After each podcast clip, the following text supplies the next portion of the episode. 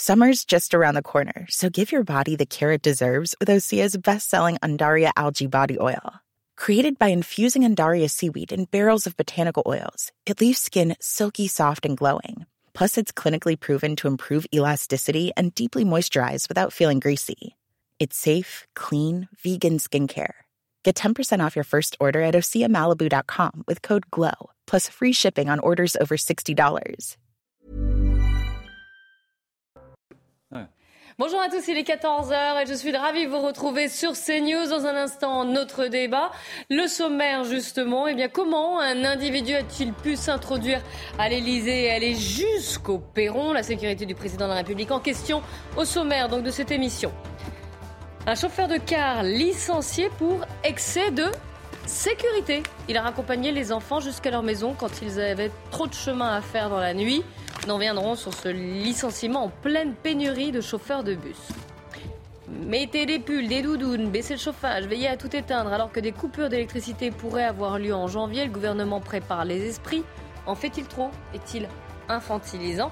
Nous en débattrons. Avant cela, eh bien c'est le journal et c'est le journal de Mickaël Dorian. Bonjour Mickaël. Bonjour Clélie, bonjour à tous. Trois adolescents comparaissent aujourd'hui devant le tribunal pour enfants de Grasse. Ils avaient agressé une grand-mère à Cannes le 29 août dernier. Âgé de 14 et 15 ans, ils l'avaient d'abord frappé à la tête puis lui avaient dérobé son sac à main. Écoutez, l'avocat de la victime, maître Jawed Dani, il attend de la justice une sanction ferme pour les trois mineurs. On les voyait ricaner, on les voyait rigoler avant les faits, euh, après même les faits. Leur comportement était totalement inapproprié. Et puis même devant les enquêteurs et devant les juges, on n'a pas véritablement senti une prise de conscience véritable. Au regard de leur jeune âge, euh, ils n'encourent peut-être pas de la prison en tant que telle, mais euh, on peut attendre une certaine fermeté du parquet, une certaine fermeté de la juridiction euh, au travers de la sanction. Et puis cette sanction peut être aussi couplée d'une forte indemnisation. La crise des services de pédiatrie, 10 000 soignants demandent à Emmanuel Macron d'agir rapidement. Dans une tribune au Monde, il dénonce les conditions déplorables dans lesquelles sont soignés les enfants en pleine épidémie de bronchiolite. Il reste une liste des mesures à prendre. Écoutez Robert Cohen, président du Conseil national professionnel de pédiatrie. La prise en charge des enfants à tous les niveaux est en énorme souffrance. Cette succession de dégradation progressive du système de soins de l'enfant puis de la pandémie Covid qui a entraîné euh, beaucoup de conséquences secondaires, dont de nombreuses démissions, dont de nombreuses fermetures de lits. Et puis, dessus arrive une épidémie de bronchiolite précoce, ample, intense, et qui déséquilibre complètement le système. Le, système est au bord de la rupture si la rupture n'a pas eu déjà lieu. Le président de la République à Washington, Emmanuel Macron et son épouse entament une visite d'État de trois jours aux États-Unis. Ils dîneront avec le couple Biden ce soir avant un dîner d'État prévu demain à la Maison-Blanche. Emmanuel Macron ira ensuite à la Nouvelle-Orléans vendredi. Objectif de cette visite, renforcer les liens économiques et apaiser les tensions entre les deux pays. Et alors que Joe Biden va renforcer les mesures protectionnistes et protéger euh, les productions américaines, que peut faire et que peut obtenir le président français? On voit cela avec notre spécialiste éco, Éric de Riedmaten. Oui, écoutez, il ne peut pas faire grand-chose, Emmanuel Macron, à vrai dire, parce que vous savez, euh, aujourd'hui, vraiment, Joe Biden est dans une situation extrême. Il veut renforcer les mesures protectionnistes hein, pour soutenir son économie, réindustrialiser le pays. Il a annoncé, euh, le président américain, il a annoncé quand même un investissement de 370 milliards de dollars pour aider les entreprises américaines, donc pour soutenir les relocalisations, pour augmenter les salaires euh, à condition que l'on achète local. C'est ça qui est important. Donc il y aura des avantages fiscaux, il y aura des aides qui vont bénéficier aux produits américains. Et d'ailleurs, euh, ça va concerner les semi-conducteurs, ça va concerner les batteries produites aux États-Unis et ça va toucher le secteur automobile. Autrement dit, euh, les voitures américaines électriques de préférence seront favorisées par rapport aux importations de voitures allemandes. C'est vrai que les Allemands s'inquiètent quand même beaucoup plus que les Français. Les Français, eux, regardent tout ce qui est euh, euh, pièces détachées, tout ce qui est composants pour les voitures. C'est là que ça risque de faire mal. Donc peut-être Emmanuel Macron obtiendra-t-il un assouplissement de ces mesures euh, très dures. Donc il va essayer de les assouplir. Hein, ça sera l'objet des discussions. Sinon, si ça ne marche pas, si Joe Biden refuse de protéger les échanges avec l'Europe, eh bien l'affaire sera portée en justice devant l'Organisation mondiale du commerce. Et puis une bonne nouvelle hein, pour terminer. Cocorico, la baguette de pain française est officiellement inscrite au patrimoine immatériel de l'humanité. Sa croûte croustillante a fait craquer euh, l'organisation. Frédéric Branjon s'en félicite. Écoutez, il est président de la Fédération des boulangers de Loire-Atlantique. Pour moi, c'est une récompense pour tous les boulangers. La baguette, c'est le symbole français. Comme ceci On voit bien les étrangers quand viennent en France, bah, ils veulent goûter la baguette française. Euh, ce que je dis souvent, nous, dans nos magasins de proximité artisanale, on ne vend pas qu'une baguette. On vend de l'emploi, on vend de la formation, euh, on, vend euh, en fin de compte de, beaucoup de choses, du savoir-faire, du geste. Euh, faire du pain, c'est pas que mélanger de l'eau et de la farine. Voilà. et puis il y a une transmission de ce savoir-faire envers nos jeunes. C'est pour ça que tous les ans, bah, on forme 20% de notre effectif, c'est des jeunes en apprentissage. Voilà pour la baguette. Et puis H-2 avant France-Tunisie, dernier match de poule pour l'équipe de France dans ce mondial au Qatar. Un match sans pression et une équipe remaniée par Didier Deschamps pour faire souffler certains cadres. Alors quel est votre pronostic pour le match? On est allé vous poser la question. Je parie sur mon petit prono, j'ai mis 4-0 pour la France. Moi, je pense que ce sera plutôt un 2 à 0. Ils vont confirmer vraiment les deux premiers matchs qu'ils ont faits. Bon, en étant prudent quand même, ne pas avoir de blessés pour aborder euh, tranquillement les huitièmes de finale. Bon, il y a eu un peu, un peu de peur face au Danemark. Vraiment 2-1, c'était limite, mais là, on part sereinement pour une victoire, je pense. 3-0 efficace pour la France. C'est la Tunisie qui va gagner. Voilà pour les pronostics de ce France-Tunisie et voilà pour l'actualité. Kelly Mathias, c'est parti pour la belle équipe. Et le vôtre, Michael, de pronostic? Euh, Moi, je vois un petit 4-2 pour la France. 4-2 D'accord, très bien. On va demander à mes invités. J'ai le plaisir d'accueillir Jean-Claude Dacier. Jean-Claude, je vous donne la parole en premier concernant le foot. Pronostic? Oui, j'ai en principe une certaine réputation dans ce domaine, totalement erronée, je vous rassure.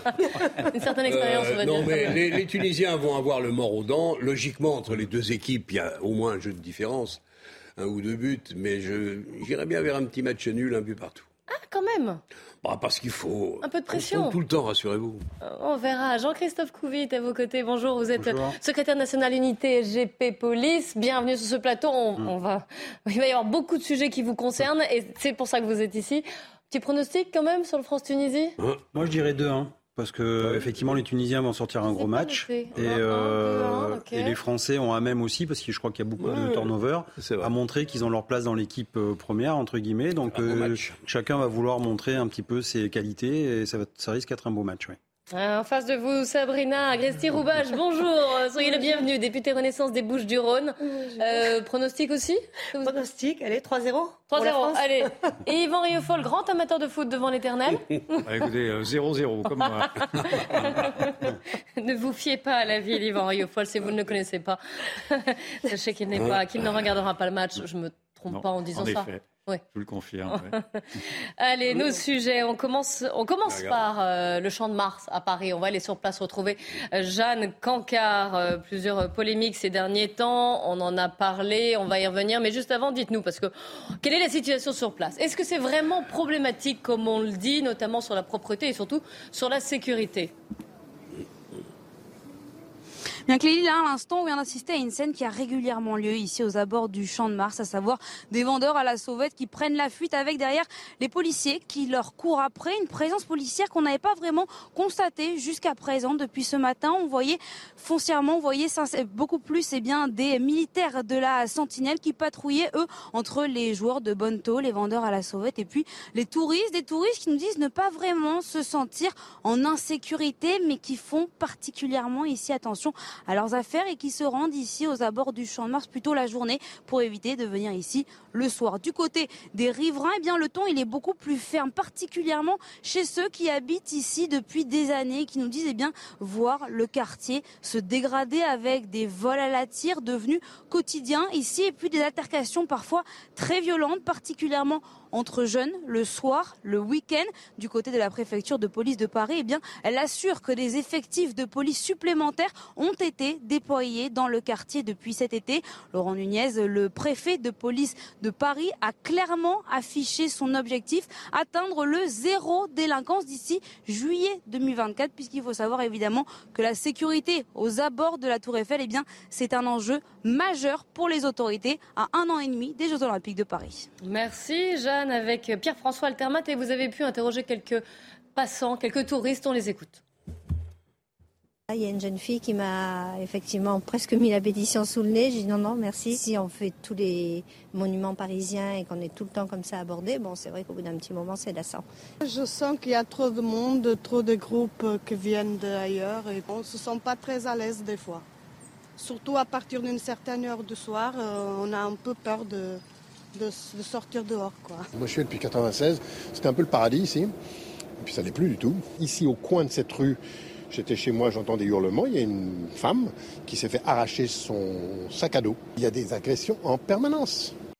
Et Rachida Dati s'exprime dans les colonnes du Figaro aujourd'hui. Regardez, évidemment, on la connaît, elle n'y va pas de main morte. Paris est sale, insécure, bétonné, dévégétalisé, vit un véritable chaos dans l'espace public. Je vous rappelle qu'elle est la principale opposante à Anne Hidalgo.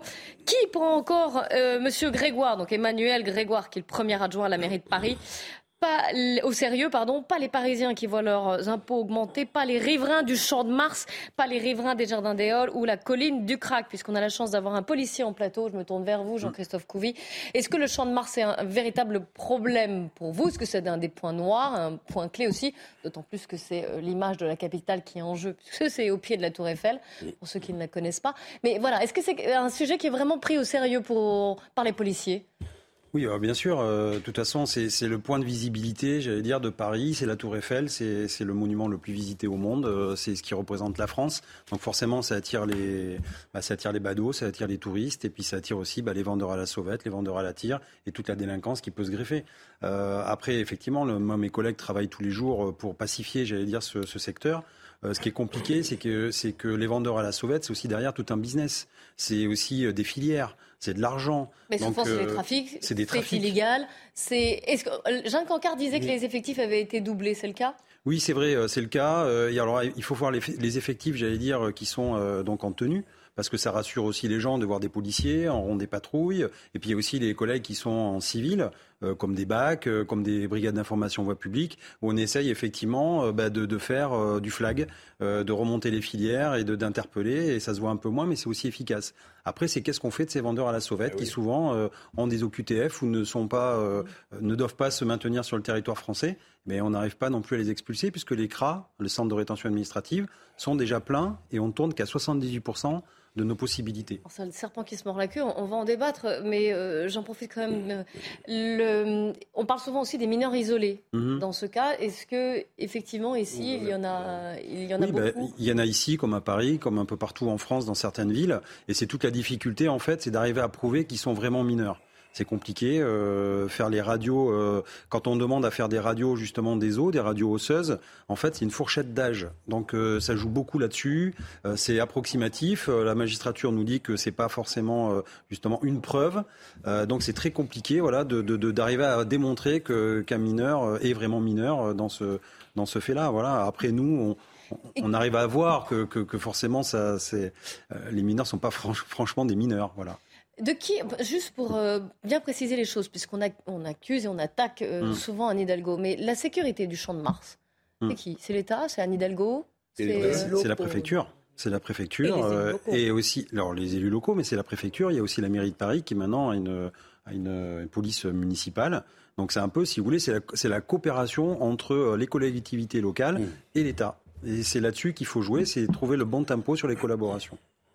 Sabrina Agresti-Roubache, puisque vous avez pris la parole. Non, mais sur cette situation, euh, c'est vrai quand même qu'il pourrait y avoir une meilleure collaboration avec la, entre la mairie de Paris et les services de, ah. de l'État. Et puis, euh, Jean-Christophe Couvi le disait aussi, il y a un problème qui relève là de Gérald Darmanin, tout ce qui est politique de migratoire. Absolument. Donc, euh, alors, deux choses. Euh, la responsabilité des élus locaux, je trouve qu'elle est euh, bien trop souvent euh, effacée, gommée. Comme si Anne Hidalgo mène une politique et on oh, voit le résultat. tellement quand même. À Marseille, non, mais à Marseille. Mais moi, je prends le cas de Marseille. Oui, je rappelle que c'est député des Bouches-du-Rhône. Première circonscription de Marseille. Donc moi, je, je, vois bien quand la volonté des politiques locaux et des élus locaux n'y est pas, enfin, venez à Marseille. Enfin, vraiment, venez voir ce qui se passe à Marseille. Et si l'État n'impacte pas et n'agit pas, effectivement, mm. ils ne s'en sortent pas. Mais à la fois, ils ne veulent pas de caméras de surveillance. Rappelez-vous les débats. Moi, je le vois à Marseille, on a besoin de 1500 caméras. On nous en met 55 et, euh, et on vous dit, ah, bah, c'est déjà très bien, on a fait un effort. On ne veut pas faire d'atteinte aux libertés personnelles, euh, aux, libertés privées, pas de problème. Euh, on voit quand même Marseille se dégrader, on voit Paris se dégrader, on voit Paris tomber dans l'obscurité. Hier, on était sur le même plateau. Donc oui, les élus locaux ont une vraie responsabilité. Et pour revenir à la responsabilité, euh, vous le disiez, du ministère de l'Intérieur, on vient de voter quand même une loi, la LOPMI, la loi d'orientation et de programmation du ministère de l'Intérieur, 15 milliards d'euros sur 8 500... voilà, le budget, les effectifs. Absolument. 8 500 de la police, euh, policiers en plus. Enfin, on a, et vous parliez des CRA, vous avez raison, on va créer les 1000 centres de places. rétention administrative. Absolument, les centres de rétention administrative, on va créer 1000 places en plus. Et on va attaquer dès la semaine prochaine euh, la, la loi asile-immigration. Et je le disais encore ce matin, faut pas faire de l'eau tiède. Enfin, si c'est pour honnêtement essayer de ménager la chèvre le chou, honnêtement, faut pas y aller. Faut voilà. il y a beaucoup. Alors sur cette loi, il y a beaucoup de gens qui vous, qui justement, qui vous accusent de faire de, de ménager la chèvre eh ben, le chou. Eh ben, moi et moi je pense et moi je pense Et d'être plutôt je suis, et je suis une fille d'immigrés, c'est moi qui le dis. Je pense où on va au bout et on ose nommer correctement les, les- ce qui se passe, ce que les Français vivent, ou sinon, euh, moi, sincèrement, je ne vais pas aller passer des heures en commission ou en séance pour rien faire. Donc, où on ose assumer que ce qu'on fait est inacceptable, c'est pas la manière dont on gère euh, l'immigration maintenant est inacceptable. Et à la fois, la perception que les Français ont de l'immigration euh, n'est pas la bonne parce qu'ils ont une image très négative. Donc, je pense qu'entre les deux, on a un, euh, un pouvoir politique en ce moment entre nos mains, et je pense qu'il va falloir beaucoup de Ils courage. ont peut-être une, image négative, mais le ministre de l'Intérieur lui-même l'a dit, la, la majorité des faits de délinquance, notamment à C'est les Paris, chiffres. sont- Voilà, les sont les chiffres sont euh, commis par les étrangers. Ce sont des chiffres cités par euh, Gérald Darmanin. Hein, on a les vous- mêmes vous les connaissez. Euh, cœur. Rioufol. Une constatation toute simple, c'est que les vendeurs à la sauvette, pour reprendre simplement ce petit phénomène d'une petite délinquance, ne sont pas du tout impressionnés par les interdictions qu'ils ont, qui leur est faites de vendre à la sauvette. Euh, Parce que qui- quiconque va même au Trocadéro ou au pied de la Tour Eiffel les voit partout. Et donc, il y a quand même, c'est c'est donc le, le- le signe d'un laxisme, d'un manque, euh, d'un manque d'autorité de la part de. Alors, je ne sais pas si c'est la mairie, les- la préfecture, les policiers ou que- je ne sais quoi, mais enfin, en tout cas, on voit bien que la France n'arrive pas à imposer sa parole au cœur même d'un symbole qui est celui de la Tour Eiffel. Et ce, que, ce qui m'interroge, c'est de savoir si vraiment le ministre de l'Intérieur qui a dit qu'il voulait une zéro insécurité pour les Jeux Olympiques, c'est-à-dire c'est dans très bientôt, c'est Mal parti. dans- voilà, non. ça me paraît très mal parti. Alors j'ai bien compris maintenant que le- j'ai entendu le préfet Nunez nous dire qu'il fallait éparpiller, donc on va éparpiller, mais éparpillons, éparpillons, mais c'est quand on éparpille, on met la poussière sous le tapis, donc je vois pas très bien comment ce zéro euh, insécurité, ou je sais pas comment ils appellent ça, je- oui, je crois que c'est ce terme-là, va pouvoir être applicable euh, très rapidement. Olivier Je pense que Grégoire. c'est possible, mais avec beaucoup de courage politique. Olivier Grégoire était euh, Alors s'il faut du courage justement- politique, on est mal parti. Ah, La ministre connaissez. Grégoire était notre invitée ce matin euh, dans la matinale sur la gestion de Paris. Écoutez sa proposition. Il faut donner plus de pouvoir aux maires d'arrondissement. Il faut que la mairie centrale arrête de dicter l'alpha et l'oméga de tous les arrondissements parisiens et laisse les maires d'arrondissement plus en liberté pour faire leurs choix, gérer, déployer leur sécurité, leur propreté et qu'on les laisse euh, avancer. C'est au cœur du projet que nous, les macronistes, nous porterons dans les prochains mois, dans les prochaines années. Revoir la gouvernance de Paris, donner du lest, des moyens et de la liberté aux maires d'arrondissement. On n'y arrivera pas sinon. Et je pense qu'Anne Hidalgo le sait très bien. Alors, un petit tacle sur Anne Hidalgo euh, au passage. Il faut dire aussi quand même que les appétits s'aiguisent en vue des, des prochaines municipales. Je vais vous redonner la parole, mais juste, je voudrais entendre euh, Jean-Claude Dacier. Soit dit en passant, quand j'écoute Mme Grégoire, c'est tout l'État français qu'il faudrait déconcentrer et on y, on y aurait tous, je pense, bénéfice. Restons euh, une seconde sur Marseille où j'ai connu M. Nunez. Ah, vous moi, je partez lui fais, Paris, oui. moi, je lui fais confiance a priori parce que c'est un homme de, décidé qui a les idées claires sur ce sujet et qui va, il le sait très bien, obtenir, il, le- il, il y est quasiment obligé, des résultats d'ici les Jeux Olympiques. On a même la Coupe du Monde de rugby l'année prochaine. Sur Paris, c'est quand même extravagant pour rester sur la Tour Eiffel. C'est quand même pas, c'est quand même pas une surface qui soit incontrôlable, qui soit gigantesque. Il y a le pont, en effet, le troca en face, mais au- entre les quatre pieds de la, de la, de la statue de la Tour Eiffel, enfin, on aurait, on devrait quand même y arriver. Eh ben non, on n'y arrive pas. Donc, ou il y a la volonté politique qui manque de la part du ministre Darmanin, je n'en sais rien, ou c'est la mairie euh, qui est un peu défaillante et qui hésite à mettre les moyens nécessaires, probablement peut-être un peu des deux, mais c'est extravagant. Vous avez effectivement les gars qui vendent des tours Eiffel en plastique qui valent pas un sou, mais qui réussissent à vendre quand même assez cher, et vous avez les fameux joueurs de Bonto qui sont des escrocs qu'il faudra arrêter tout de suite avant, avant qu'ils aient Alors, commencé. adressez-vous au Bon. policier qui est à côté de vous. Bon, et il faudrait. Bon, les- bon, mais quand vous avez le, quand vous voyez le problème, vous passez tous les jours devant la Tour Eiffel, vous voyez le problème, vous dites on devrait pouvoir obtenir assez rapidement des résultats. Quand même, eh bien, euh, non, on n'y arrive pas. C'est quand même un périmètre assez Expliquez-moi. réduit. Bah oui, c'est ce que je dis. Pourquoi on n'y arrive pas Alors, Il a raison. C'est réduit. On peut pas tout bunkériser. On peut pas mettre des effectifs partout, de tous les mètres carrés. C'est pas possible non plus. Il faut savoir qu'on est dans un pays de droit. Donc, quand on fait une sauvette, par exemple, donc on interpelle un individu, on fait un procès verbal. C'est-à-dire qu'on ne va pas récupérer les tours Eiffel qui vont, etc., et les jeter. Et sinon, ça s'appelle du vol. Et les policiers qui vont faire ça vont être évoqués. Donc en fait, on est obligé de prendre un individu, l'interpeller, faire un procès verbal, le ramener au commissariat, et après, où on fait des procès verbaux simplifiés. Mais je veux dire, ça prend du temps. Et pendant ce temps, ben, quand on interpelle une personne, il y en a dix à côté qui continuent de vendre. Et quand on revient pour interpeller l'autre, eh ben, et ainsi de suite. Et, c'est compliqué de, de, de, Mais qu'il n'y a pas de solution. Si les solutions, mais c'est toujours de mettre la pression. C'est justement d'arriver, de faire des grandes opérations comme on fait. Et surtout, c'est qu'après, c'est, j'allais dire, ces vendeurs-là à la sauvette, c'est qu'est-ce qu'on en fait? Et moi, mes collègues, ce qui m'intéresse, encore une fois, c'est, leurs conditions de travail. Et surtout, c'est euh, euh, la considération de l'État employeur, c'est de nous mettre à disposition des moyens et des ressources. Parce qu'on ne peut pas remplir une mission si on n'a pas les moyens et les ressources nécessaires. Moi, je mets complètement d'accord. Et à Marseille, on a une préfète de police, justement, qui a fait ça sur les points de deal et qui commence à faire ça, c'est les opérations de pilonnage. Ça veut dire, on vient quelque part, c'est pas on vient 24 heures et on s'en va on reste des semaines durant jusqu'à ce que le trafic meure. Et en fait, vous vous rendez compte, et on commence à avoir des stats très intéressantes à Marseille, où effectivement, les points de deal ne, ne reviennent pas. Donc, le, mais est-ce qu'ils n'ont pas été déplacés Non, mais justement, c'est ce qu'on aurait pu penser. Moi, moi, la première, en disant, ben oui, si tu l'enlèves à A, ben, ça va aller à B. Eh ben oui, non, on met les policiers sur le point. Exactement. Et, puis, non, et, puis, je crois, je crois aussi euh, au fait de mettre des amendes. Moi, par exemple, j'ai porté un amendement sur le trafic de cigarettes de contrebande, sur étendre les, euh, les AFD les, amendes forfaitaires délictuelles aux consommateurs aussi de cigarettes de mmh. contrebande. Et à un moment donné, je, pense que petit à petit, on peut y arriver. Il y a, il y a quand même des expérimentations. Et à Marseille, on n'est on pas trop mauvais en expérimentation. Il y a des choses qui fonctionnent. Et je voulais revenir sur la loi PLM, Paris-Lyon-Marseille. Quand on parle de compétences données aux mairies de secteur, mmh. les mairies de secteur, en fait, elles existent, mais elles ont zéro compétence. Donc, ou on les supprime, d'où on revient au suffrage universel, ou sinon on dit, ben, en fait, on leur donne les, compétences. Sauf que moi, je vois ce qui se passe à Marseille. Benoît Payan, le maire de, Marseille, veut retrouver la compétence, par exemple, du nettoyage mais à la fois, il veut les avantages et pas les inconvénients. Donc euh, c'est c'est mmh. pour ça que je pense qu'il faut réformer. Il faut réformer, et je pense qu'il est plutôt d'accord avec moi, la loi PLM, la loi Lyon-Paris-Marseille, où il faut un les universel direct. Euh, autre sujet d'actualité, mais qui concerne la sécurité, vous avez vu qu'un homme s'était introduit. Mmh. Pardon, à l'Elysée, il avait réussi, euh, il a réussi à entrer jusqu'au perron de l'Elysée. On va faire le point avec Gauthier Lebray. Oui, un inconnu a réussi à s'introduire à l'Elysée fin septembre, le vendredi 28 septembre, alors qu'Emmanuel Macron tenait un conseil de défense. Information du euh, canard enchaîné. Il serait rentré par la partie ouest de l'Elysée, profitant de travaux dans les cuisines et de l'allée et venue euh, des euh, ouvriers. Il serait également entré au moment où la garde républicaine fait sa relève. Il a réussi à la fois à déjouer l'attention des forces de l'ordre et des gardes républicains. Et selon les informations du service politique de CNews, l'entourage du président président de la République nous confie qu'il aurait été intercepté par les gendarmes devant les grandes portes en verre sur le perron de l'Elysée. Il ne se serait pas donc directement introduit au cœur du château et de la présidence de la République. C'est évidemment parfaitement illégal, surtout que l'Elysée est considéré comme un bâtiment militaire, donc l'individu en question risque jusqu'à un an de prison et 15 000 euros d'amende.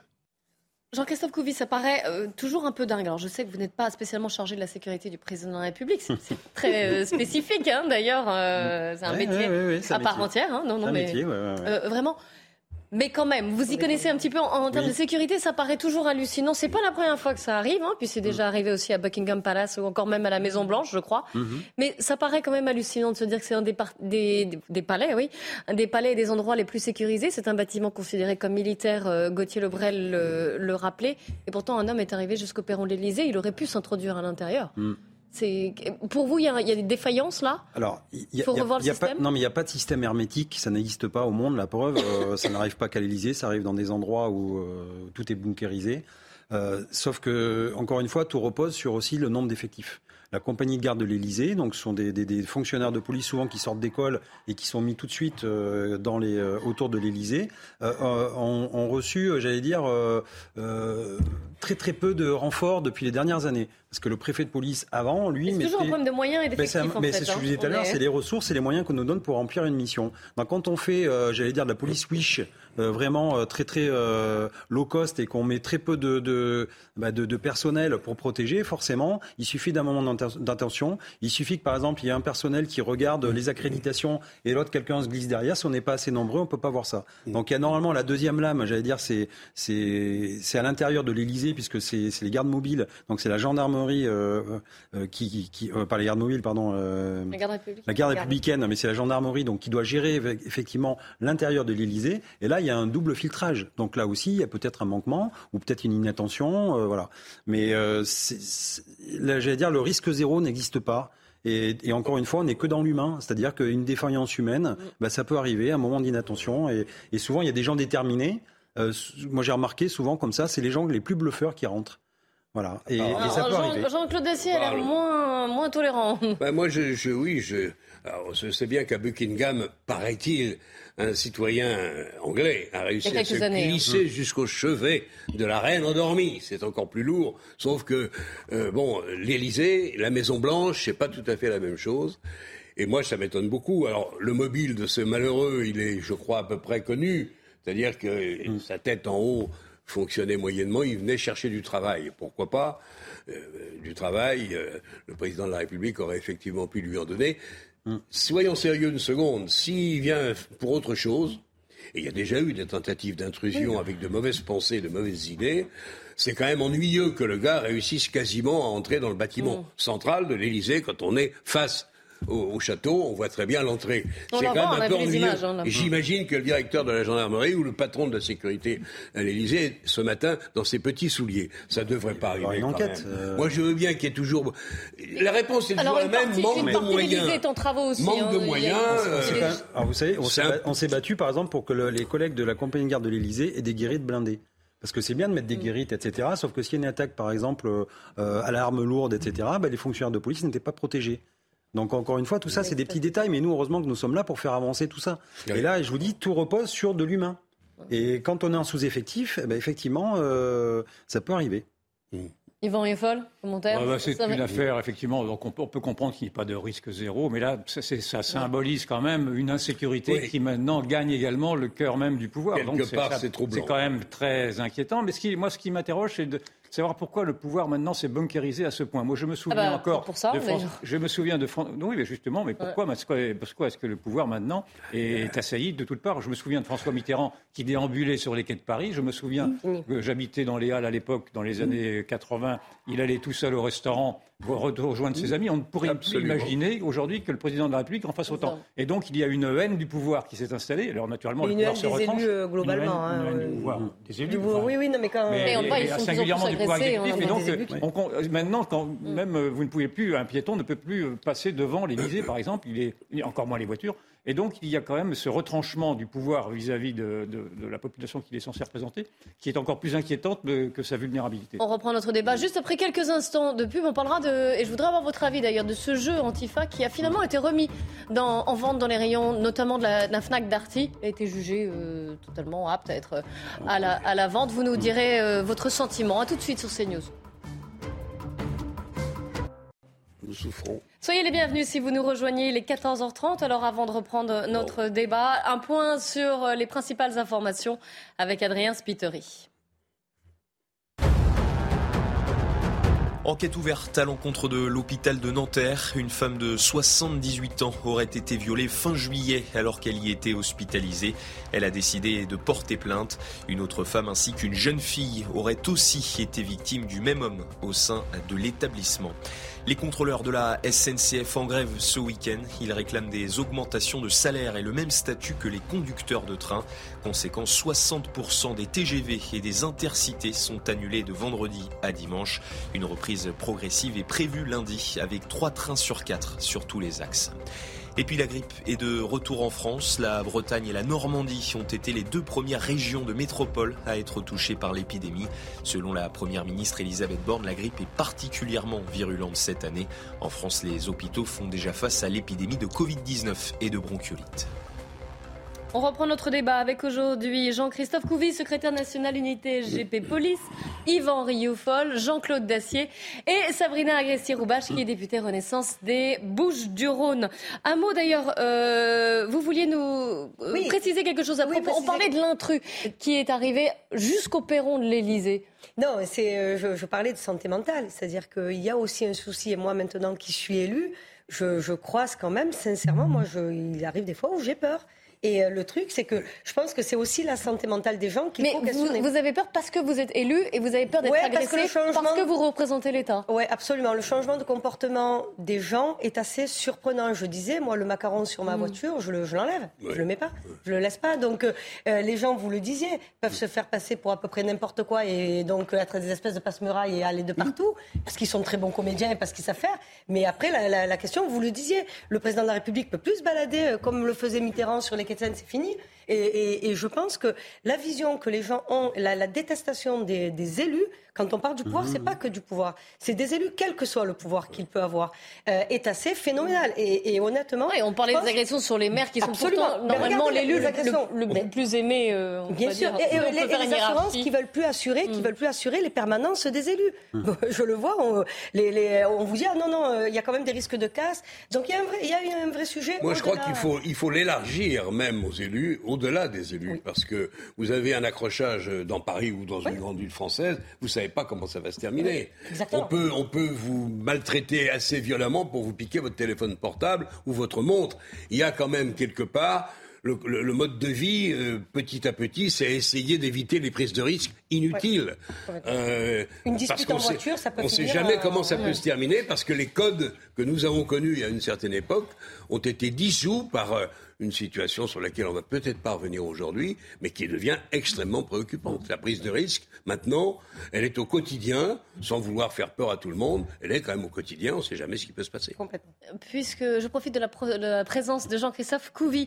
Vous avez vu que le jeu Antifa était de retour dans les rayons de la FNAC et de Darty. Je vous rappelle que les enseignes l'avaient retiré parce qu'ils avaient été alertés par euh, certains clients, certains groupes politiques mhm. et euh, aussi par le syndicat des commissaires qui voyaient là, de la, euh, ils accusaient voilà, de mettre en avant les Antifa qui, je cite, cassent, incendient et agressent dans les manifestations. Là, la FNAC Darty a dit que finalement, il ne voyait pas pourquoi il l'aurait, euh, il retiré, qu'il ne contrevenait pas, euh, pas euh, il ne contrevenait à aucune règle. Évidemment, les éditions Libertalia s'en sont félicitées. Vous avez pu voir peut-être le, tweet de Libertalia.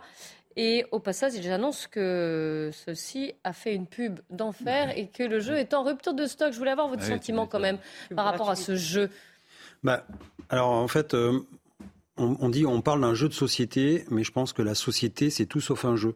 Euh, et que justement, il doit y avoir aussi des limites. C'est-à-dire que là, on est en train de clairement euh, laver les cerveaux en disant non mais c'est juste à la rigolade, c'est ludique. Et en fait, on apprend à être un parfait petit révolutionnaire euh, on apprend à être, euh, à se révolter contre la démocratie. À, euh, moi, je fais le rapprochement avec les black blocs aussi. Hein. Voilà, on voit quelques, parce que parce que les antifas, c'est aussi des black blocs. Les antifas, ce, sont des gens qui sont politisés et qui refusent un système dans lequel on est, qui refusent la démocratie parce que c'est un mélange de tout ça. Il y a les autonomes anarchistes qu'on appelle les totos dans, dans, le, dans le langage. Et donc, en gros, sous, sous l'aspect d'un jeu ludique, ben, on fait passer des messages politiques. Alors bientôt, il y aura peut-être un jeu, euh, bah, peut-être sur euh, comment devenir un parfait petit terroriste, hein, ou euh, enfin on peut tout, on peut tout, repro on peut tout, j'allais dire imaginer. Il y a déjà des jeux vidéo, on peut écraser les policiers, on gagne des points, on peut, voilà, on sort de véhicules, on écrase les gens, on tire sur des gens. Mais que ce serait de la censure si on l'arrêtait? Ah, alors après, c'est la censure. Euh, attention, c'est c'est pas à moi de me prononcer. Il y a aussi l'aspect politique. Mais à un moment donné, il faut aussi savoir quelle société on veut. Est-ce qu'on veut une société basée sur la violence, sur la subversion euh, euh, Déjà, on voit bien qu'on n'arrive plus à se parler. On se, on se crie dessus et, et, on se tape dessus. et, donc, où sont les limites Voilà. Donc, comme je vous dis, après, ben, pourquoi pas sur les bah, voilà, sur les attentats, comment devenir un terroriste et comment. pourquoi pas On va tout imaginer. Mais, nous, nos collègues, encore une fois, ils, ils, sont confrontés à ces gens-là. Euh, sur, le terrain. Et nous, on prend des cocktails Molotov, on a des blessés. Euh, dès qu'ils peuvent, euh, s'ils peuvent tabasser un policier à terre et le crever, enfin le tuer, ils vont le faire. et c'est ça, moi, qui me, qui me dérange dans tout ça. Non, et puis vous avez complètement, complètement d'accord. Et puis euh, moi, je vois surtout derrière l'opération commerciale. Enfin, dire, ça sent hein à plein nez. Euh, ils ont fait un coup de pub, c'est gratuit. Euh, ils ont fait un truc absolument improbable. Honnêtement, enfin, moi, jamais de ma vie, j'irai acheter un truc pareil. Mais à un moment donné, ils ont réussi leur coup de com. Le, ah, la preuve, ils sont en de stock. Hein, ils sont... Regardez ce qu'il y a quand même sur les sur les, les, affiches, la promotion que nous avons. Tout le monde peut les voir. Racisme, sexisme, nationalisme, ça suffit. Délit, n'en parlons Contre l'extrême droite, à vous de jouer. Ça en devient Nationalisme, là, si le nationalisme mérite aussi euh, d'être condamné et, quelque part d'ouvrir la chasse contre. Si vous êtes nationaliste, vous êtes automatiquement un fasciste, ça va faire parler. Bon, je ne connais pas le jeu, je ne vais pas aller au-delà de ça. J'attends la sortie du euh, anti-Trotskar, qui ne saurait, qui saurait manquer pour Pâques. Hein, allez jouer, bah, dénicher les anti-Trotskar. Dans ce pays, à mon avis, ça serait au moins aussi redoutable que les fascistes. Euh, moi, je me félicite que ce jeu n'ait pas été censuré, parce que je, ça n'en valait pas le coup. Et d'ailleurs, c'est un jeu qui est sorti l'année dernière et personne ne l'avait vu. Donc il a, il a eu une promotion parce qu'il y a eu une polémique autour de ça. Absolument. Mais euh, je, trouve, je trouve qu'il est normal, malgré tout, en dépit naturellement de ces appels. À il, y a, quand même des appels à la haine et à la violence, donc il mériterait quand même qu'on s'interroge s'il doit ou non être. Euh, être interdit. Je pense qu'il ne doit pas être interdit malgré tout, parce que je défends la liberté d'expression tout, et singulièrement dans ces, dans ces choses les plus bêtes. Mais ce que cela met en scène, c'est le grand pouvoir d'infiltration, de dissimulation de l'extrême gauche, qui, au prétexte de dire qu'elle lutte maintenant contre l'extrême droite ou le fascisme, se fait passer pour le camp du bien, alors que ces antifas d'aujourd'hui, il faut quand même savoir qui, qui c'est les fascistes. ce sont les nouveaux fascistes. C'est-à-dire, d'abord, ils ont, ils ont l'uniforme noir comme pouvaient l'avoir les, les fascistes d'alors. Ce sont des, des, gens très violents. Ce sont des gens qui, qui, vous jugent à votre mine ou pas. Et donc, si vous avez une, une ah, tête qui vous ressemble pas, il n'y a pas plus, il y a pas plus raciste ou discriminant que. Et donc, le véritable fascisme, c'est, il est chez eux. Donc, ce qui est très irritant, c'est de, de montrer qu'ils qu'ils se drapent dans leur vertu alors que le, le, le, le, dérapage est chez eux. Ce que je retiens quand même, c'est que vous me félicitez qu'ils ne soient pas, euh, ne soient Et vous me trouverez toujours auprès de ceux qui, qui, qui, réclament la parole. Mais que la liberté d'expression, mon cher Yvan, soit en effet totale, ce qui est loin d'être le cas dans notre pays. Merci beaucoup Jean-Christophe Couvi. Yvan, oui Non, parce que j'entendais que dans les polémiques, oui, mais regardez, euh, maintenant la FNAC veut interdire également le grand remplacement de Renaud Camus. Mais non, précisément, le, grand remplacement, le, bouquin de Renaud, Camus a toute sa place également à la FNAC. On l'achète ou on l'achète pas On l'achète ou on l'achète pas. Merci Jean-Christophe Couvi d'être venu. Et vous allez être remplacé sur ce plateau par Eric de Ritmaten. On va parler des États-Unis. Vous avez vu qu'Emmanuel Macron avait entamé une visite d'État à Washington avec grand dîner euh, ce soir et demain euh, reçu par le président américain. Alors on se pose la question, où sont les relations entre la France les États-Unis, entre Emmanuel Macron et Joe Biden? Florian Tardif et euh, Charles Baget sont sur place pour CNews. Écoutez Clélie, les relations, écoutez jamais Écoutez Clélie, jamais les relations entre Joe Biden et Emmanuel Macron n'ont été aussi bonnes. Voici euh, ce que nous a dit l'entourage du président américain hier lors d'un briefing presse organisé à la Maison Blanche. Il faut dire que par le passé, les choses ont parfois euh, pu être beaucoup plus euh, compliquées qu'elles ne le sont aujourd'hui. Things were tense. Là a parfois été tendu entre Joe Biden et Emmanuel Macron. Il faut dire que cela avait mal commencé très mal même, puisqu'il y a un an, le président américain avait torpillé le contrat euh, du siècle de la France qui euh, devait livrer plusieurs sous-marins euh, nucléaires aux Australiens, une commande à hauteur de 56 milliards d'euros pour la France. Cette visite d'État et tout le faste qui va avec vise donc, vous l'avez compris, à tourner la page de cet épisode et resserrer les liens quelque peu distendus ces dernières années entre nos deux pays. Voilà, Fernand Tardif avec euh, Charles Baget sur place à, Washington, aux États-Unis. La relation. Euh, Eric, déjà, je vous salue quand même. Bonjour. On va parler dans un instant de l'économie américaine et, on a vu, il en est question, il va en être question lors de cette visite euh, d'État, parce qu'il y a eu beaucoup de critiques de la part de, la France vis-à-vis des mesures de protectionnisme qui ont été prises par les États-Unis, notamment par, par Joe Biden. Juste avant, je voulais quand même faire un, tour de table sur cette relation France-États-Unis, sur la brouille qu'on a pu avoir ces dernières ces derniers mois, ces dernières années. Là, cette réconciliation un peu sur le dos de l'Ukraine, d'ailleurs, ou grâce à l'Ukraine, euh, des pays occidentaux qui semblent être un peu plus soudés. Yvan Rioufol. Écoutez, nous le verrons. Euh, bon, je me félicite en effet que le contact est repris entre les États-Unis et la France, car nous sommes malgré tout liés, ne serait-ce que par la culture et la civilisation. Maintenant, euh, c'est vrai que les États-Unis nous maltraitent un peu, en, singulièrement à travers le conflit ukrainien, où l'on voit bien que ce sont les États-Unis eux-mêmes qui mènent une guerre au détriment de l'autonomie de l'Europe et singulièrement au détriment de nos propres intérêts, parce que nos intérêts ne sont peut-être pas exactement convergents à ceux des États-Unis.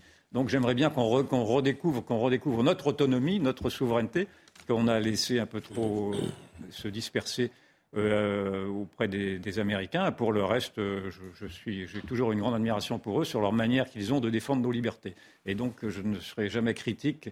Euh, j'ai beaucoup de critiques à à leur égard quand ils nous importent, quand ils nous exportent leur wokisme ou ces, ces sottises-là, mais je, je leur garde toute mon amitié dans leur défense de la démocratie. Jean-Claude Dacier. Moi, je suis, oh, comment dire, je devrais être indifférent, mais je suis quand même un peu choqué par cette deuxième visite d'État. Pourquoi? Parce que les États-Unis sont habiles. Je crois qu'ils ont beaucoup à se faire pardonner à l'égard de notre pays, contrat des sous-marins, qui est un pur scandale commercial. Bon. Et puis, même vis-à-vis de l'Europe, de manière globale. Quand on voit ce qui se décide aux États-Unis, on va souffrir. Croyez-moi, on n'est pas euh, au début des problèmes. On est au, euh, c'est loin d'être terminé. Donc, je pense que les Américains vont nous faire la danse si j'ose dire, des sept voiles pour être absolument convaincants, démontrer à quel point ils nous aiment, qu'ils aiment le président Macron. Bon, pourquoi pas J'aurais préféré, je vais vous dire sincèrement mon point de vue, j'aurais préféré une simple visite de travail pour essayer autour de la table de mettre un certain nombre de choses au point en face à face. Là, ils vont nous faire ce qu'on savent faire. Et puis pourquoi de la com. Moi aussi, ils vont faire de la com. Bon, et puis j'espère que je vais vous dire, allez, arrêtons les critiques et je vais simplement me contenter de juger de l'utilité de cette visite à ses résultats, s'il y en a. Je vais vous donner la parole, Sabrina Agresti-Rouba. Juste avant, j'aimerais quand même entendre Eric de Matin, parce qu'il en est question en filigrane dans vos, euh, dans vos réponses sur la situation économique américaine et sur voilà, ce qui nous fâche aussi euh, vis-à-vis des, Américains. Bah, ce qui nous fâche, c'est qu'on ne va pas devenir... Euh, euh, concurrentiel, hein, si, je puis dire. C'est-à-dire que nos prix vont rester élevés. On n'a pas, pas, si vous voulez, cette démarche massive des Américains. Biden va quand même injecter 370 milliards de dollars. Vous savez pourquoi? Pour soutenir ces relocalisations, sa réindustrialisation, donner des primes aux gens qui achèteront des Tesla électriques parce qu'elles sont faites aux États-Unis. Voilà, il faut que ce soit du made in américain. Par contre, s'ils achètent des BMW faites en Allemagne, pas, une, mm. pas un centime d'aide. Alors bon, il se trouve que BMW, il y a quand même pas mal de marques allemandes qui sont présentes euh, aux États-Unis, déjà en production. Mais si vous voulez, là, c'est vraiment un vrai, vrai, problème. Et puis, Paris euh, accuse les États-Unis de faire du, protectionnisme. C'est ça. Alors nous, les, voitures, ça nous touche pas trop parce qu'on n'en vend pas ou peu, mais euh, même pas, on pourrait dire. En revanche, les pièces détachées, tout ce qui est composant, oui. Vous avez des entreprises comme Valeo qui sont très puissantes et qui, qui envoient en fait des pièces détachées. Ils ont aussi des usines aux États-Unis. Il y a Michelin aussi qui a des usines. Mais si vous voulez, ça va pénaliser. Et maintenant, j'en viens au point économique le plus important. Ce qui a changé aux États-Unis, c'est que d'abord, ils ont une énergie qui coûte pas cher. On l'oublie complètement. Ils sont premier producteur de gaz, premier exportateur de gaz au monde. Mm. Ils ont battu tous les records au premier semestre. Ils ont doublé leur, leur production. Ce qui fait que nous, aujourd'hui, en Europe, on achète du gaz on achète plus de gaz aux États-Unis liquéfié. Ils hein. nous vendent à quel prix? Bah, euh, ils le vendent à, peu près prix, 4 fois au, prix fort, au prix fort. Mais on ils sont plus, ils sont gaz de schiste, on dit en passant. Voilà. Pareil. Et, le pétrole, c'est pas. Alors le pétrole, on en achète. Et la guerre en Ukraine pour le. C'est à cause de la guerre en Ukraine. et puis quand, vous regardez le prix, je regardais le prix du litre d'essence aux États-Unis. Bon, ils ont des galons, mais si on le traduit en litres, ça fait 1 dollar le litre. 97 centimes. Nous, on est à 1,80€. Donc, vous voyez le la différence. Donc, c'est vrai que Biden a dit, nous, on investit de l'argent pour encourager l'industrie américaine. Nous, en France, on n'en est pas encore là. on parle bien sûr de relocaliser, de réindustrialiser, mais ce n'est pas fait. Donc, si vous voulez, on va perdre énormément. Donc ils ont vraiment des points positifs. L'emploi marche formidablement bien. Vous avez plus d'emplois, euh, vous avez plus d'offres d'emploi que de chômeurs aujourd'hui aux États-Unis. En France, on a aussi beaucoup d'offres d'emploi, il y a une pénurie de main mais pas à ce niveau-là. Il y a 3,5% de chômeurs aux États-Unis. Donc vous voyez, ils ont une puissance euh, de, feu qui est fantastique, de l'argent qu'ils peuvent déverser. Ils n'ont pas le problème des aides sociales qui coûtent 800 milliards à la France, faut quand même pas l'oublier. Oui, mais alors du coup, ça pose d'autres problèmes, notamment à la population. Hein. il y a les pervers, hein, quand même. Eric, tu es d'accord Ils nous ont déclaré une vraie guerre commerciale. Moi, je, vois ça comme étant une guerre commerciale. Après, ils ont des taux plus élevés qu'en Europe, c'est hein. vrai. Ils ont une inflation qui est quand même plus élevée qu'en mm. Europe, mais euh, l'inflation en France, elle est basse parce eh qu'elle est maîtrisée. Ah voilà. Et puis, euh, le commerce extérieur, ça c'est leur point faible. Ils continue d'acheter énormément à la Chine, donc c'est certain que c'est le record du monde du déficit. Sabrina Agresti-Robach. Non, non, non, moi, je... Alors oui, je partage sur nous les Français. Je, nous trouve, moi, je, le dis, c'est un premier mandat, j'arrive tout timide en disant, ouais, je nous trouve super timide. Sur, on a honte de dire, ouais, ben moi, j'ai envie d'acheter français. Euh, oui. Euh, ah, on devrait faire la même chose. Ah, oui, non, mais non ouais, moi, je pense, européen, honnêtement, ouais, au moins européen, parce que je le vois même dans la consommation de tous les jours. Mm, mm. Euh, même moi qui faisais pas du tout attention à ça, maintenant, je fais super gaffe. C'est-à-dire quand je vois un Made in China, honnêtement, j'achète pas. Mm. Je, je préfère acheter un truc plutôt que trois ah trucs. m'a dit, vous voyez. Donc je pense que dans les mentalités, c'est en... compliqué. C'est alors c'est en train d'arriver. Après, je serai moins. Enfin, vous, vous, êtes quand même assez sévère avec le président Macron, parce que le président, quand même, moi, je, je, vais souvent aux États-Unis, notamment à Los Angeles. Vous allez dans le moindre taxi, un président Macron. Donc il, est, il a une cote de dingue. Ça, on peut pas lui enlever.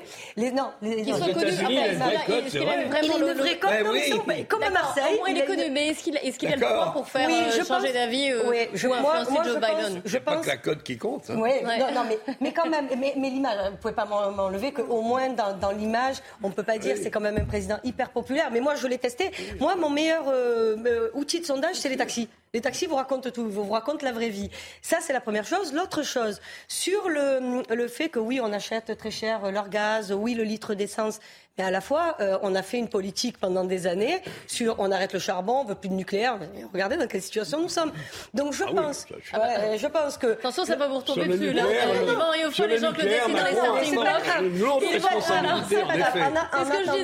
En attendant, je pense que nous, la France, enfin, il faut pas non plus euh, abuser. On est quand même un grand pays aussi. Oui, je pense que le président est capable, pas de tenir tête. Les Américains, ils sont 366 millions, là où on est 66 millions. Donc de toute manière, on ne pourra jamais les concurrencer. Marché contre des relations, des relations entre alliés à peu près normales. Bah, voilà. Et puis on moi, pas je dans cette situation-là. trop sur les États-Unis parce que moi, j'oublie pas qui nous a libérés et j'oublie pas à un moment donné qu'à chaque fois qu'on a eu besoin d'eux, ils ont été là. Donc euh, voilà. Non, mais juste un mot. Parce que mais je suis pas une spécialiste des, vous avez raison. Mais là, on compare États-Unis qui est énorme et la France qui est petit. Bah Comparons États-Unis et Europe. Or, c'est l'Europe qui nous met des bâtons dans les roues. Qu'est-ce qui nous empêcherait d'avoir un prix d'électricité très bas? Ça serait facile. Il suffit de se déconnecter du prix du gaz. Vous savez, le marché européen. On est dès que vous regardez un problème français, c'est à cause de l'Europe. Sur, les normes, sur les normes, même sur les trottoirs, vous savez qu'on a des normes européennes qui nous empêchent de faire des trottoirs et, des dodanes. Donc euh, oui. Et juste un dernier dernier point, on n'a qu'à faire comme les Américains, dire acheter européen, ça serait déjà pas mal, parce que c'est ce qu'a dit Biden. Il, a dit en fait à, à Macron, vous qu'à faire comme nous. Pourquoi on le fait pas Parce que pour l'instant, on peut pas se désengager. de centralité peut-être. peut pas se désengager. Mais ça ne veut pas dire que le président n'y est pas allé dans cet esprit-là. Moi, je pense que quand hmm. même, il y a une vertu à la guerre, euh, pour le coup, la crise en Ukraine et la guerre en Ukraine et même la crise en Arménie, c'est que c'est bien aussi qu'on se recentre un peu sur nous-mêmes. Mais ça ne veut pas dire se refermer. Se recentrer, c'est pas se refermer. Je n'attends pas grand-chose, à vrai dire, de ce, ce, voyage-là.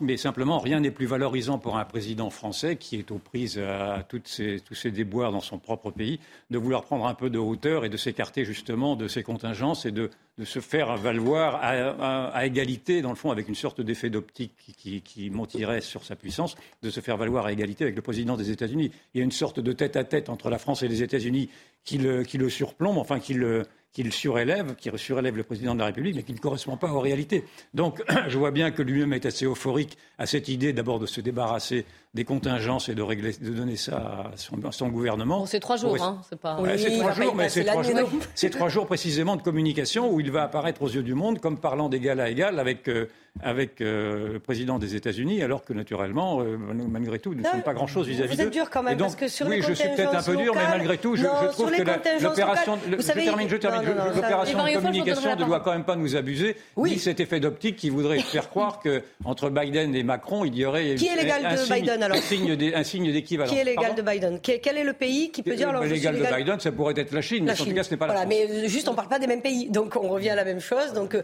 on ne peut pas. Non, après, honnêtement, sur les contingences locales. Euh, là, pour le coup, moi qui suis maintenant aux affaires, on ne peut pas dire que le président est déconnecté. Enfin, ah on, mène, on mène tambour battant euh, les réformes. Enfin, croyez-moi qu'à l'Assemblée, c'était pas du burn-out. Ah c'est juste une réorganisation du travail. On a parlé du temps de travail. On ne travaille pas trop. Non, mais on travaille pas trop. On travaille quand même un geste de la part des Américains de, manière à faire de cette, de cette, de cette visite d'État un succès. J'attends, il y aura sans doute, il y aura peut-être. Encore une fois, j'ai pas digéré l'affaire des sous-marins, qui, qui, était un coup terrible porté à, notre industrie dans une, dans une, façon qui devrait être condamnée par le reste de la planète. Bon, ça l'a pas été. Là, ils vont se faire pardonner. J'espère qu'en échange, on aura quelque chose et qu'au nom de l'Europe, c'est vrai, quand vous dites qu'en Europe, à part Macron, il n'y a plus grand monde. Bah, euh, L'Italie est partie, on ne sait plus très bien dans quelle direction. L'Allemagne stagne et a quelques difficultés. Les pays scandinaves sont ce qu'ils sont. C'est compliqué. C'est vrai que Macron, c'est le leader qu'on le veut du nom de l'Europe. Mais alors, alors, s'il parle au nom des Européens, espérons qu'il obtiendra quelque chose de tangible qui nous aide euh, un peu dans un face à face Macron n'est pas le leader de l'Europe. Je suis désolé. Macron ne bah, parlera jamais au nom des Allemands parce que les Allemands parlent au nom des Américains. Les Américains parlent au nom des Allemands. Oui, mais politiquement, politiquement, politiquement, Macron, je pense que vous tombez dans, dans, ce piège de communication qui voudrait effectivement son image toi, tu rassemble tout le monde. Tu tombes pas dans le ah, piège, je t'en félicite.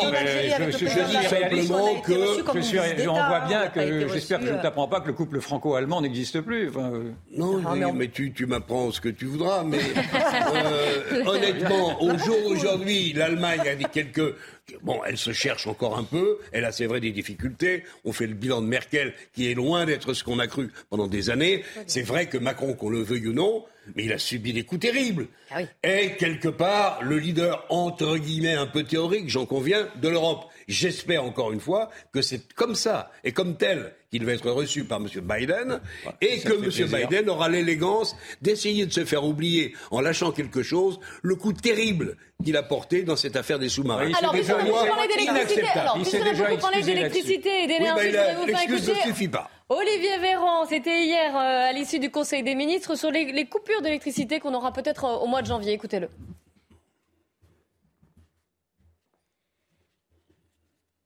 Ça arrive. Ça vient pas? Si, si, ça va arriver. En temps normal, notre production d'électricité, elle s'aligne sur cette hausse de la demande. Mais il se pourrait que cette année, et je veille ici à l'usage du conditionnel, la production et la demande en électricité ne soient pas totalement alignées, certains jours de grand froid, et si euh, nous n'adaptons pas, euh, lorsque nous y sommes appelés, certaines de nos habitudes de consommation aux moments les plus critiques. Alors, juste un tour de table, euh, parce qu'on va devoir après aller au journal de 15h. Est-ce que vous avez été inquiet pour cet hiver et les coupures d'électricité, Yvan Rioufol? Ah ben Véran les, les, a annoncés. Oui, mais d'habitude, vous ne croyez pas le gouvernement, alors je préfère quand même vous poser la question. Quand, le, quand, le, gouvernement nous dit qu'on arrête... C'est-à-dire que Macron nous avait dit en juillet qu'il n'y aurait pas de coupure d'électricité. Et Véran nous a dit hier qu'il y aurait des coupures d'électricité. Par le terrain, c'est clair. Donc je pense que Véran, a priori, cette fois-ci, ne dit pas n'importe quoi. Enfin, j'espère. Enfin, il est clair, il est clair que le hein. nucléaire français, hélas, ne sera pas au rendez-vous mm. ah bah par rapport à ce qui nous est donné, ce qui nous a été dit il y a encore trois mois. On va pas revenir sur les erreurs gravissimes euh, qui, ont frappé le nucléaire français. si, il faudra y revenir. Je trouve que l'autorité de sûreté nucléaire ouvre le parapluie tellement large pour éviter tout problème qu'on va encore attendre longtemps le redémarrage attendu de nos centrales nucléaires qui sont soit en maintenance, on aurait peut-être pu étaler un peu les maintenances, soit à cause des problèmes de corrosion sous contrainte. Ça veut dire, cher Clélie, que nous n'aurons pas l'électricité nucléaire que, que, nous attendions cet hiver et probablement l'année suivante. Je rappelle cette année. Je rappelle cette année que nous avons importé 220 jours sur 365 de l'électricité. Ah, gardez les arguments, on en parle juste la faute aux gens qui ont saccagé le nucléaire. C'est-à-dire M. Hollande en tête. Et encore, et encore. La pub, le journal de 15h, allez-y. On est d'accord, mais je ne pas... Il est nerveux. Il est 15h, bonjour à tous et soyez les bienvenus sur CNews. On va reprendre notre débat. Avant cela, le journal, puisqu'il est 15h. Michael Dorian. Rebonjour Clélie, bonjour à tous. Emmanuel Macron à Washington, le président de la République et son épouse Brigitte Macron entament une visite d'État de trois jours aux États-Unis. Objectif renforcer les liens économiques et apaiser les tensions entre les deux pays. Les précisions à Washington avec Florian Tardif. Écoutez, euh, l'enjeu, les, enjeux euh, sont, euh, sont aussi importants que, que les, le, protocole, c'est-à-dire qu'ils sont immenses d'Orient. Parmi les sujets qui seront évoqués, la guerre en Ukraine, les États-Unis souhaiteraient que les Européens revoient leurs engagements à la hausse, à commencer par la France. Les deux présidents américains et français évoqueront également les conséquences du conflit. L'Élysée espère resynchroniser, je cite, les réponses économiques aux conséquences du conflit.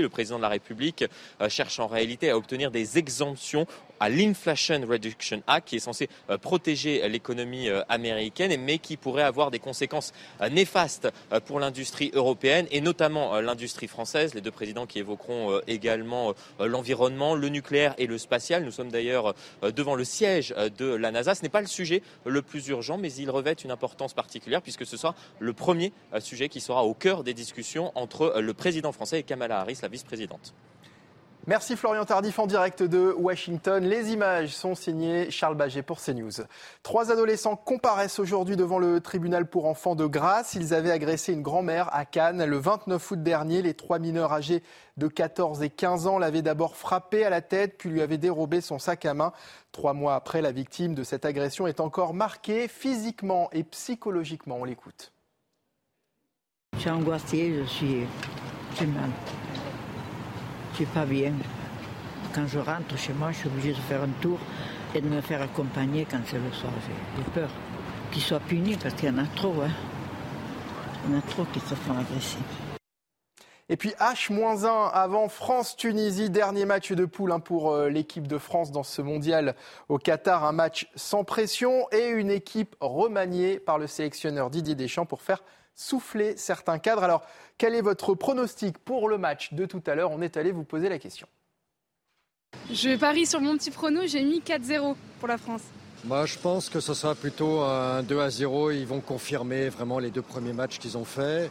Bon, en étant prudent quand même, ne pas avoir de blessés pour aborder euh, tranquillement les huitièmes de finale. Il y a eu un peu, un peu de peur face au Danemark. Vraiment 2-1, c'était limite, mais là, on part sereinement pour une victoire, je pense. 3-0 efficace pour la France. Enfin, le procès des attentats de Bruxelles ouvre aujourd'hui. Cette première journée est consacrée à la constitution du jury. Les débats doivent débuter lundi prochain. Si certains survivants des attaques disent ne rien attendre de ce procès, pour d'autres, il est en revanche essentiel. Sandra Buisson.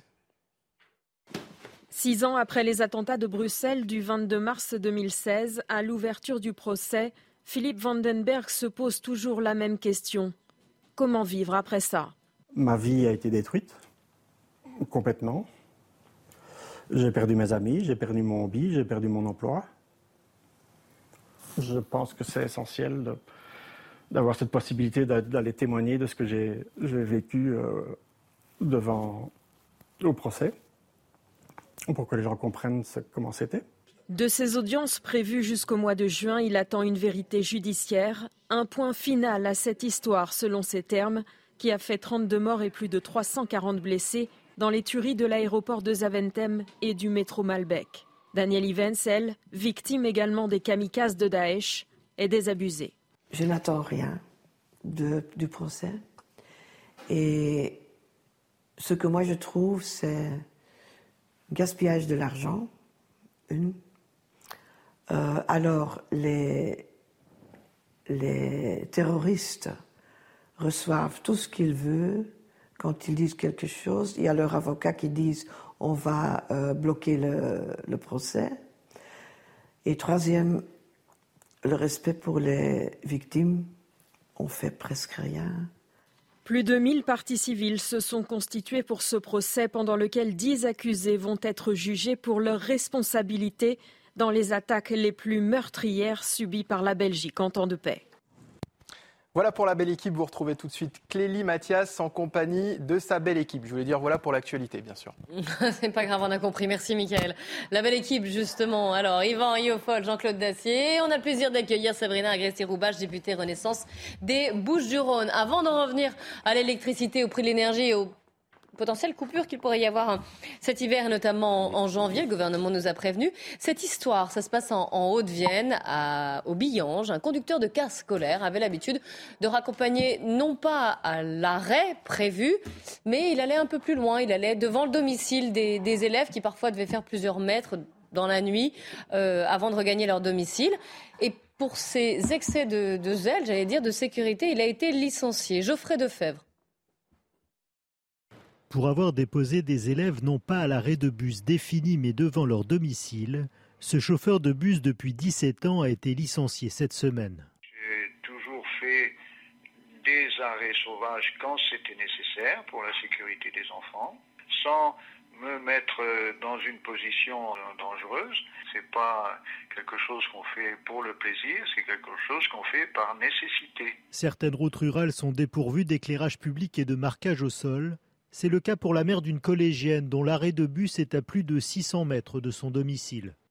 Elle devait s'y rendre à pied, euh, dans le noir, euh, avec euh, une lampe électrique et un gilet fluo. Donc forcément, c'est extrêmement dangereux. Donc de ce fait, le, chauffeur du car a pris l'initiative de la prendre devant le domicile. Les parents d'élèves comme les élèves ne comprennent pas le licenciement de leur chauffeur. Même le maire du village reste dubitatif il a pris une initiative qui est peut-être pas tolérée par, son employeur, mais qui, qui, est du bon sens. Il aurait suffi simplement de se mettre autour d'une table et de discuter de cette problématique de transport local. Au-delà de la situation du chauffeur, le maire espère qu'un dialogue s'ouvrira entre les élus, les transporteurs et les chauffeurs pour améliorer les itinéraires et la sécurité des élèves. Et si l'on en croit le quotidien régional populaire du centre, qui a interrogé la, société Europe Voyage, qui est nouveau titulaire du marché public sur ce, secteur, apparemment, il a été reproché effectivement pour ses arrêts sauvages et aussi parce qu'il n'a pas respecté le lien de subordination et il aurait euh, insulté notamment son supérieur hiérarchique. Mais quand, même, on se pose la question, euh, Clément Beaune, le ministre des Transports, euh, à la fin du mois d'août, début septembre, disait voilà, on a un problème, il manque environ 4000 euh, chauffeurs de bus scolaires. Et là, il y en a un qui est licencié parce qu'il va un peu plus loin. Par non, mais de nos enfants, c'est-à-dire là, c'est pas la députée qui répond, c'est la maman. on marche sur la tête. Vraiment, on marche littéralement sur la tête. C'est-à-dire, on va reprocher à quelqu'un de faire un peu mieux que prévu son travail. Parce que moi, c'est comme ça que je le. Il, s'est mis à la place des parents et faire marcher un gamin, enfin, pour tous ceux qui ont des enfants, 600 mètres, c'est loin, dans la nuit, la maman l'expliquait très bien. Donc, on marche sur la tête. Après qu'il ait insulté son, son supérieur hiérarchique, les, les prud'hommes se prononceront, mais oui, oui, ben, honnêtement, c'est tellement compliqué des gens de trouver des gens qui font bien leur mm. travail, qui aiment ce qu'ils font et qui font attention à ce qu'ils font. C'est-à-dire là, il s'est occupé des enfants. C'est-à-dire il a, il a pas fait un truc, il, il, a fait plus que ce qu'on lui a demandé. Mais normalement, on lui file la Légion d'honneur en fait. En fait, on le licencie pas. Donc, euh, on marche sur la tête. Alors moi, je suis sidéré, sidéré. Yvan Riofol. J'ai rien à rajouter, c'est absurde. Euh, naturellement, chacun doit faire attention à ne pas mettre en danger la vie d'autrui. Il a pensé naturellement euh, faire acte de civisme en évitant à ce que ses enfants fassent trop de, trop de, trajets dans le noir. Enfin, ça me paraît tellement évident que cette application aveugle du règlement révèle la bêtise de son employé. Ah, la bêtise. De son employeur. Ouais, ouais, mais l'absurdité. Euh, je n'arrive pas à comprendre où il y a quelque chose, où il y a eu quelque chose auparavant dans la relation entre le patron et, ce chauffeur d'autobus que nous ignorons. Et le patron aurait profité de cette, euh, attitude que vous, Avez, jugée positive, et vous avez évidemment raison. Il en a profité à tort, évidemment, pour le licencier. Ou si c'est uniquement parce que le, le chauffeur a fait le boulot en essayant de protéger ses enfants, là je crains que le jugement du camarade Yvan soit le bon. C'est idiot. Il perdra, il perdra devant toute juridiction digne de ce nom. Donc il serait peut-être temps d'arranger les choses et d'éviter de mettre quelqu'un au chômage après 17 ans de bons et loyaux services, ou alors il y a quelque chose qu'on ignore, auquel cas je n'ai rien dit. Alors, on parlait des. Et je, vous, avez vu, ça a été au, sujet du Conseil des ministres euh, hier, au menu du Conseil des ministres. Et puis, vous avez entendu Olivier Véran, le porte-parole du gouvernement, hier. Il faut s'attendre à RT aussi, a prévenu il y a quelques jours. Il faut s'attendre à des coupures d'électricité au mois de janvier, notamment quand il fera froid. Donc si je résume la situation, non seulement le, il y a une hausse des coûts de l'énergie et des coupures. Les causes, on les connaît, on en a suffisamment débattu. Je voudrais aller, et là ça vous concerne, Sabrina Agasti-Roubache, puisqu'on entend le gouvernement préparer les esprits petit à petit. Et ça fait déjà depuis euh, quelques mois, on va dire depuis la fin de l'été, le début de l'automne à ce sujet. Est-ce que quand même, alors mettez des pulls, euh, veillez, débranchez vos appareils, euh, mettez des doudounes aussi. Est-ce qu'on n'infantilise pas trop aussi les Français dans ce cas précis? Les, les Français sont remplis de bon sens. Mais justement, ils ont peut-être pas besoin qu'on leur dise, qu'on insiste à ce point-là. Les, les, gens sont remplis de bon sens. Qui a envie de payer une facture sachant que l'électricité, malgré le bouclier tarifaire, parce que nous, en France, nous avons fait le bouclier tarifaire et c'est le gouvernement qui l'a fait, euh, qui a envie euh, de ne de, de pas faire attention à la lumière allumée, euh, au chauffage à 26 degrés? Personne. Donc, euh, les Français sont remplis de bon sens. Ils vont recevoir des factures, ils savent très bien. Moi, j'ai été éduqué comme ça. On fait attention. moi, mon éducation, c'était on fait attention. On a toujours fait attention. Et j'essaye d'apprendre ça à ma fille. L'autre chose, c'est que moi, je crois, et sincèrement, qu'Olivier Véran a eu raison de dire la vérité, parce que quand vous dites pas la vérité, ben on vous dit ah mais vous nous l'avez pas dit, euh, c'est pas bien. Et à la fois, si on ne dit pas un petit peu aux gens, bon, attention, là on risque d'être un petit peu tendu, mais on est en France, personne ne mourra de froid et personne ne mourra de faim cet hiver. On va y arriver. C'est-à-dire que moi, honnêtement, je rappelle toujours, n'oublions pas, on vit dans l'un des plus beaux pays du monde. Donc en France, on ne mourra pas de froid, on ne mourra pas de faim. Euh, le, le, gouvernement, et pour le coup, on a euh, fait beaucoup de choses sur le pouvoir d'achat, sur l'essence, sur l'électricité, sur le gaz. En fait, sur, oh, pareil, les copropriétés. Les copropriétés, les HLM qui vont recevoir des factures importantes dues à l'augmentation de l'électricité. Donc, non, moi je dis, honnêtement, bon sens pour tout le monde. Et on n'a pas forcément besoin de dire aux gens, eh, tu mets une, couette, tu mets un truc. Non, ça, va aller, les, les gens savent. Et ce que je crois, c'est que dire, prévenir que ça va être un petit peu tendu, c'est la vérité. C'est la réalité. En revanche, est-ce qu'on va y arriver? Oui, bien sûr qu'on va y arriver. c'est insupportable. On est depuis, depuis trois ans, on est dans la, dans la politique. Euh, pas ce que je viens de dire, moi je dis le contraire. Non, pas, ça va. je ne pas. Mais on est dans la politique des petits gestes. On fait des petits gestes. C'est comme ça que Mme oh, Borne a remis. Il faut faire des petits gestes parce que Mme Borne maintenant plaide également pour la distanciation sociale, etc. Les, je sais plus comment. Oui, par rapport au, euh, Covid et à la vaccination. mais, on est sur le mais ça, ça semble marcher. On a diminué de 6,7% la semaine dernière les, par rapport aux moyenne des années précédentes. Ça semble marcher les petits gestes, oui. notamment sur l'énergie, parce qu'on a diminué. La France diminue. On peut très bien continuer à infantiliser les gens et à les culpabiliser en disant si vous n'avez pas fait les petits gestes, ce sera de votre faute si on a froid cet hiver. Mais euh, excusez-moi, le vrai problème, le véritable scandale, l'énorme scandale n'est pas, n'est pas que les, Français auront, naturellement, ils, baisseront leur chauffage, ils ne vont pas se ruiner. Mais l'énorme scandale, c'est de, de désigner tous ceux qui nous ont mis dans cet état-là. Pardon, mais il faut quand même revenir à l'essence de, ce qui, de ce qui va se passer. Nous, nous étions en souveraineté énergétique et à cause de la décision absurde du président de la République en 2020 d'arrêter Fessenheim plus 12 autres réacteurs, nous ne sommes plus capables aujourd'hui de pouvoir maîtriser notre propre énergie. Nous allons devoir euh, euh, importer de, de mais il y a eu une pression de l'opinion publique. Hein, après, il y a eu aussi une pression de l'opinion publique. Mais il n'y a pas eu de pression de l'opinion publique du tout. Simplement, oui, le, le, gouvernement a voulu flatter comme, sur le nucléaire. Moi, comme, comme Hollande a voulu flatter. Je termine, comme Hollande a voulu flatter euh, le, mouvement écologiste les deux, les deux grands responsables de ce qui se passe aujourd'hui.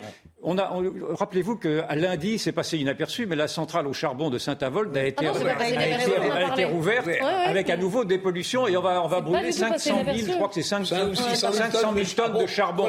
Et donc, la faute à qui? La faute aux écologistes, c'est une affaire entendue, mais la faute ensuite à, Emmanuel, à, à François Hollande, d'accord, mais également à Emmanuel Macron et à Madame Elisabeth Borne, qui, quand elle était ministre de l'Environnement, de, de la Transition écologique, a également applaudi à la fermeture de Fessenheim. Et tous ces gens-là nous donnent des leçons maintenant en disant vous allez mettre votre cache-nez, sinon vous serez des mauvais citoyens. Mais moi, j'en ai plein le dos d'entendre ces gens-là, franchement. Oui, non, moi, je suis pas trop d'accord avec ce que vous dites. Là, vous exagérez parce que d'abord, euh, non, non, d'abord, Fessenheim n'est pas la cause de, de, la, de, la, de, ce qui se passe actuellement, de la pénurie. Enfin, bah, ça nous aurait aidé. Oui, mais ça, peut-être. Mais il y a ah aussi. non, peut-être, à coup sûr. Non, il y a la crise en partie, c'est deux réacteurs seulement. Le patron d'EDF, euh, l'ancien patron d'EDF, nous a expliqué qu'ils avaient, ils avaient cessé d'entretenir le parc nucléaire parce qu'ils savaient que le parc nucléaire allait être fermé. C'est une chose. Mais deuxièmement, ah bah, on prolonge de 10 ans la vie des centrales. C'est quand même très important. Alors qu'au départ, il était prévu de les arrêter au bout de 40 ans d'existence. On les prolonge de 10, voire plus. Troisièmement, vous avez Flamanville en Normandie qui n'a pas pu démarrer un retard considérable. ça va peut-être être chargé le combustible l'année prochaine. ça démarra qu'en fin d'année prochaine. pourquoi, euh, pourquoi n'arrive-t-on plus à, à construire de... Flamanville convenablement bah Parce que je pense que le nucléaire, là, pour le coup, euh, oblige à être très précautionneux. C'est quand même une matière un peu de... Pas ça. On a naufragé, on a naufragé une filière qui était une fierté française. Oui, mais bien entendu, Pour une fois, mais... nous étions à la pointe de la technologie avec Mais il y avait des réparations, il y avait de l'entretien, Mais il y il y a pas avait de une maintenance. réparation, il y a Mais des- ça, il y a des et réparations. toute chose malheureuse. Mais ça, cher ami, là, vous avez, vous êtes Chose face cherche le parasol, cherche le parasol qui profite à l'autorité de sûreté nucléaire. À toute chose malheur est bon, on aura gagné terminer sur cette 6 expression. EPR. Pas d'incident, surtout six, pas d'incident, on va pas devant la justice. Un grand merci, un grand merci à vous tous d'avoir participé à ce Éric, débat. je Dans un des instant, Denac, s'il vous plaît. Nelly Denac et ses invités. de- 90 minutes d'info, Eric, s'il vous plaît. on Euh, euh, Nelly y Denac qui reviendra sur l'insécurité et l'incivilité et l'insalubrité peut-être aussi. Euh, en tout cas, les problèmes de propreté sur le champ de Mars. On sera en, direct. Vous entendrez aussi quelques, quelques témoignages. Restez bien avec nous sur CNews. À tout de suite.